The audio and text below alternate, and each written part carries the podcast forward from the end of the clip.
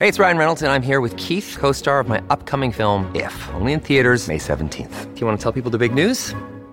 All right, I'll do it. Sign up now and you'll get unlimited for $15 a month and six months of Paramount Plus Essential Plan on us. Mintmobile.com slash switch. Upfront payment of $45 equivalent to $15 per month. Unlimited over 40 gigabytes per month. Face lower speeds. Videos at 480p. Active Mint customers by 531.24 get six months of Paramount Plus Essential Plan. Auto renews after six months. Offer ends May 31st, 2024. Separate Paramount Plus registration required. Terms and conditions apply if rated PG.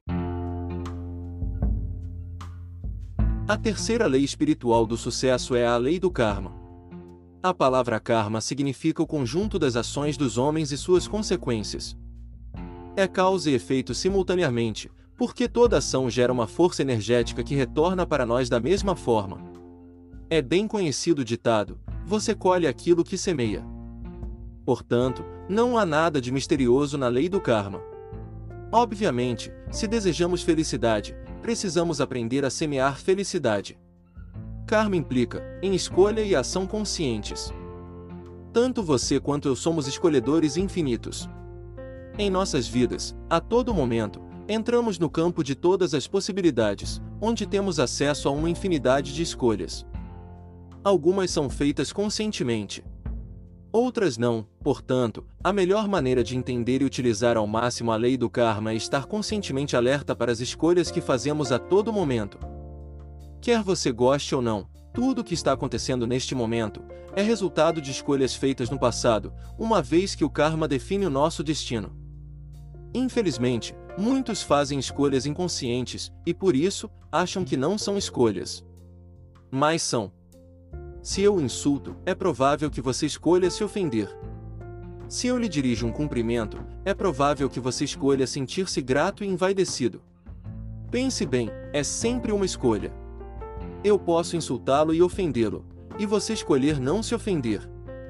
Da mesma maneira, posso lhe dirigir um cumprimento, e você escolher não se sentir envaidecido. Em outras palavras, toda pessoa constitui, mesmo sendo um escolhedor infinito, um feixe de reflexos condicionados. Eles são disparados, constantemente, por circunstâncias e por pessoas, resultando em comportamentos previsíveis. Esses reflexos condicionados são iguais ao condicionamento pavloviano. Pavlov é conhecido por demonstrar que um cão, ao receber comida sempre que soar uma campainha, começará a salivar assim que ouvir a campainha. Ou seja, o animal desenvolve um reflexo condicionado, ao associar um estímulo ou seja comida ao outro, o som da campainha. Também nós, devido ao condicionamento, temos respostas repetitivas e previsíveis aos estímulos do ambiente. Nossas reações parecem ser disparadas por pessoas e circunstâncias. No entanto, esquecemos um fato: essas reações são também escolhas que fazemos a todo momento. Apenas estamos escolhendo inconscientemente. Se você parar um pouco e começar a observar suas escolhas no momento em que elas ocorrem, mudará esse aspecto de inconsciência. O simples ato de observá-las transfere todo o processo do terreno do inconsciente para o do consciente. Esse procedimento, escolher e observar conscientemente, é muito enriquecedor. Quando fizer uma escolha qualquer uma, faça a si mesmo duas perguntas: quais serão as consequências da escolha que estou fazendo? Essa escolha trará felicidade a mim e aos outros ao meu redor. A resposta à primeira questão você sentirá em seu coração e saberá imediatamente quais serão as consequências. Quanto à segunda questão, se a resposta for sim, então persista nessa escolha. Se for não, escolha outra coisa.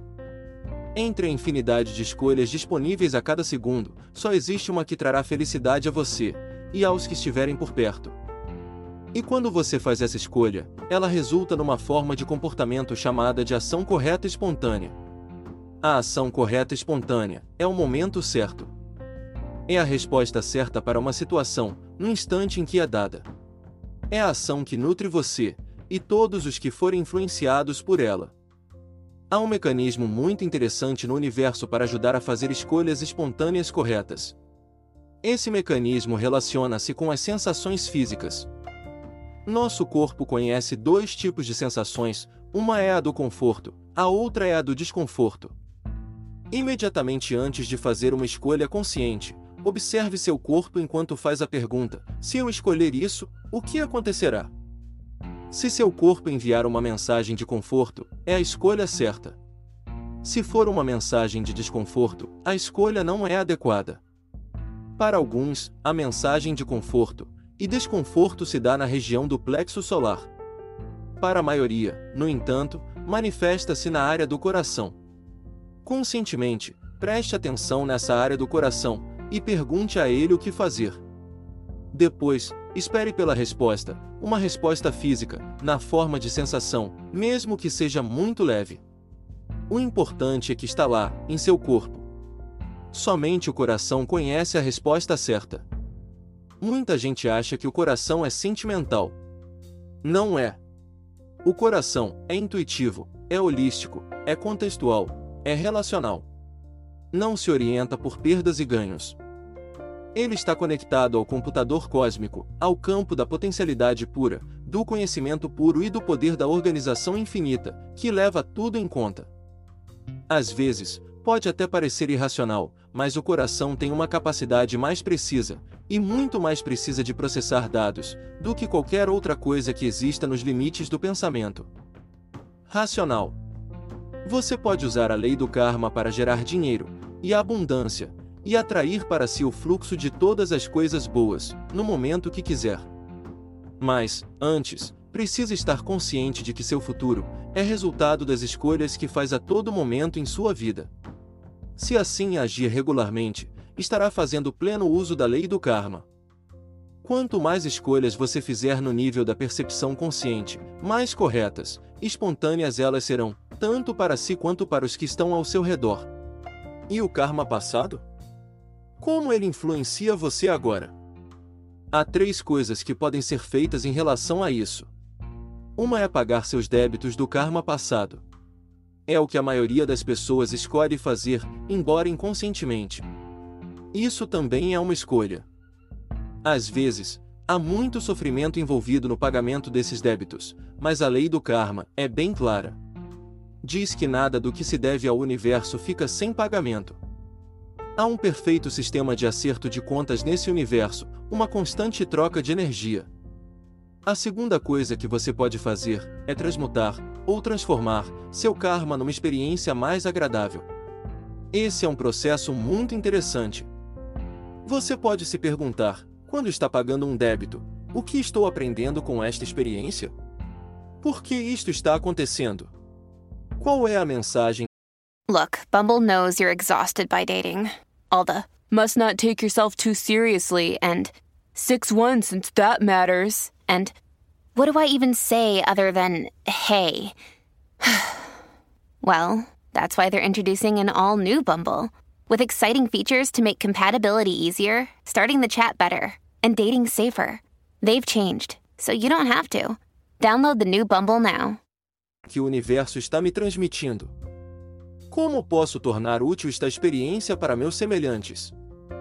Ao fazer isso, você enxerga a semente da oportunidade e ata essa semente da oportunidade ao seu Dharma, que é o seu propósito de vida, e do qual falaremos na sétima lei espiritual do sucesso.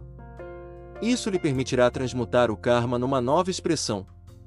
Por exemplo, se você quebrar a perna jogando bola, pergunte-se: o que esta experiência está me ensinando? Que mensagem o universo está me enviando?